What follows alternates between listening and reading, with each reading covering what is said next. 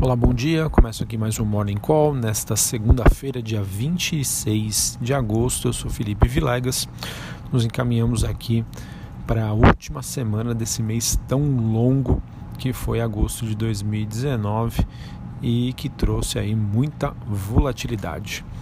Bom, hoje os ativos de risco estão apresentando uma forte recuperação nesta manhã, com o S&P futuro e o petróleo avançando em meio a um ambiente ainda bastante volátil.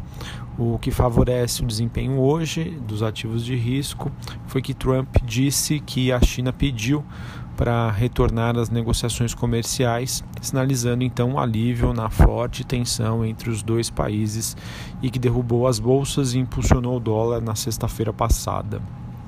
Olhando para o desempenho das moedas, o yuan se enfraquece pelo oitavo dia seguinte, a lira turca tem a sua maior baixa entre as moedas emergentes e alguns pares do real, como o rende sul-africano e o peso mexicano, têm perdas menores. Mas observem que o dólar ainda assim se fortalece ante os seus principais pares globais e principalmente as moedas de países emergentes. Sobre as commodities, o petróleo sobe com os comentários de Trump e os futuros de cobre têm leves ganhos em Nova York. Bom, esse alívio, contudo, ainda parece fraco, pois os sinais de aversão ao risco ainda persistem ao observarmos o desempenho das taxas de juros nos Estados Unidos, as Treasuries, que têm um dia de queda, e como eu já disse anteriormente, o dólar se valorizando ante a maioria dos seus pares. E por hora, também tivemos os jornais dizendo que a China negou esse eventual telefonema do Donald Trump. Apesar disso, é bem verdade que na noite de ontem, contudo, a China teria pedido calma e adotou uma postura um pouco mais conciliadora. Então, isso acaba ajudando no desempenho dos mercados hoje. Bom, fazendo aquele resumo, eu acredito que a guerra comercial ela é sim um vetor de aceleração é, quando a gente olha é, para as economias globais que estariam num estágio final de um ciclo econômico na maior parte do mundo. Mas isso ainda não é um vetor único. Né? É fato que ah, as economias já apresentam maiores sinais de fraqueza e, por exemplo, quando a gente olha para a Europa, é, hoje foi divulgado na Alemanha o IFO, referente ao mês de agosto, ele que é um dos principais indicadores de confiança de toda a Europa. Ele apresentou uma nova queda e ficou abaixo das expectativas do mercado em agosto. Então, olhando para um horizonte um pouco mais de longo prazo, no que se resume a investimentos, olhando para o cenário externo, a expectativa ainda de muita volatilidade pouca tendência.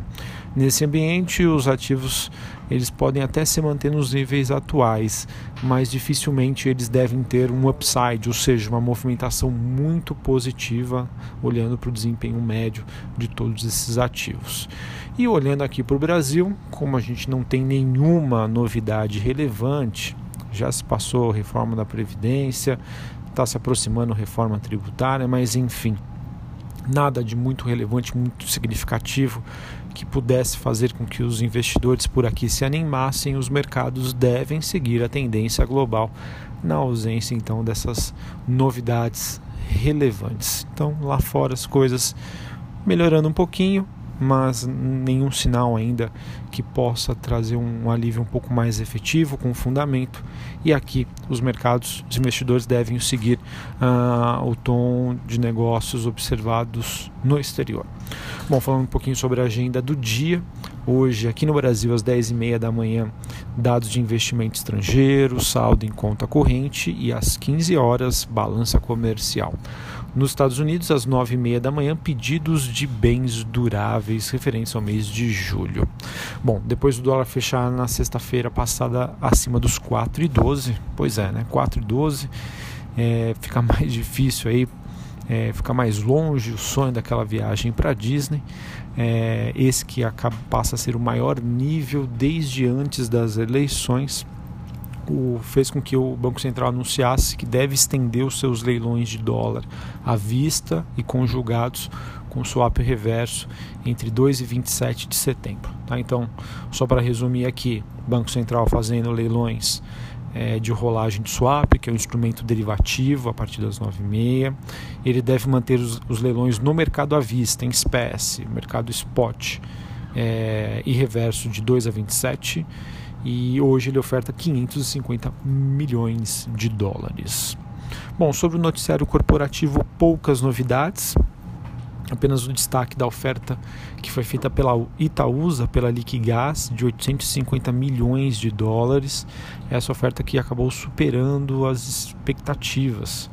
Então a Itaúsa que ofereceu é, esse valor pela Liquigás da Petrobras, o valor esperado era de 700 milhões de dólares, ou seja, veio 850, um valor acima do esperado.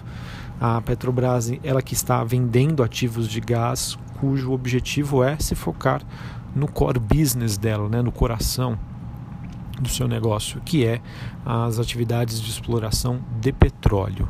A Itaúsa e a Copagás elas não quiseram comentar, mas enfim, vejo uma notícia aí positiva para a Petrobras, dado que foi ofertado um valor acima do que o mercado esperava.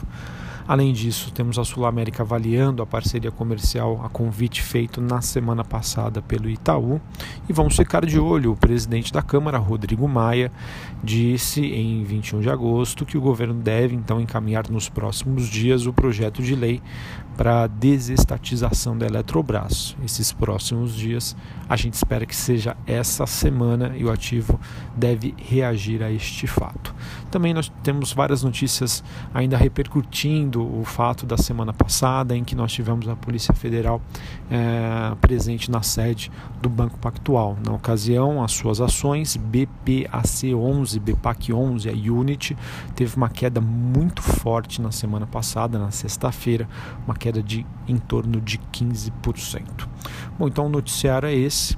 Nos encaminhamos para para a última semana do mês de agosto, um ambiente um pouco mais positivo, mais construtivo, mas fiquem atentos, ainda não é para comemorar. Todo cuidado é pouco e por mais, repito aqui e reforço, por mais que as coisas estejam ruins lá fora, né, realmente sinalizando para um fim do ciclo econômico, né, de crescimento, é, para quem acompanha né, os mercados, para quem é, estuda um pouco mais essa parte econômica, sabe que uh, o desempenho né, passa por ciclos. E o que está fazendo o mercado ter essa reação negativa, essa volatilidade, é a expectativa de que esse ciclo estaria chegando ao fim, um ciclo de crescimento estaria chegando ao fim, e a gente tem a guerra comercial como principal catalisador disso. Então, então é isso.